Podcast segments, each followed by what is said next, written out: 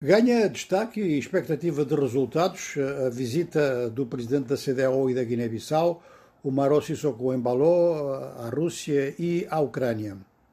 Os países africanos, desde o começo do conflito, procuraram manter-se tanto quanto possível à margem do mesmo. Um grande número de abstenções, por exemplo, nas Nações Unidas significava isso, mas recentemente notou-se uma evolução no sentido de condenar a Rússia em virtude da anexação de territórios ucranianos é que é um tema muito sensível em África e muito perigoso mesmo no continente africano.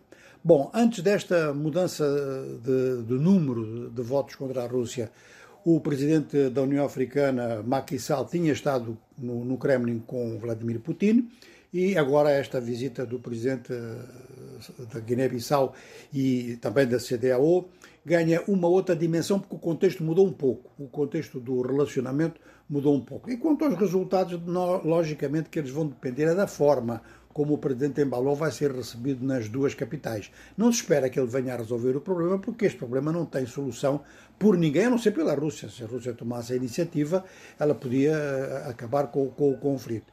Para além disso, virou um assunto de grande política internacional e o que é importante para a África é marcar posição e explicar as suas posições, tanto dentro do continente, quanto a diplomacias aliadas, quanto às diplomacias dos países diretamente envolvidos no conflito. Agora, o que vem sendo acompanhado com muita preocupação desde quinta-feira é o contexto que se criou no Tchad com a repressão a uma manifestação nessa mesma quinta-feira.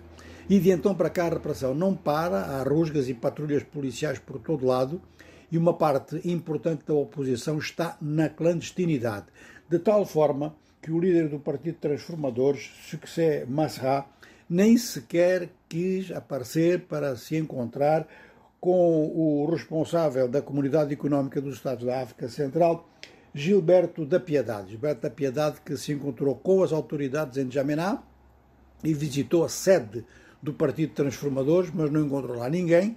A sede está até parcialmente destruída após um ataque da polícia.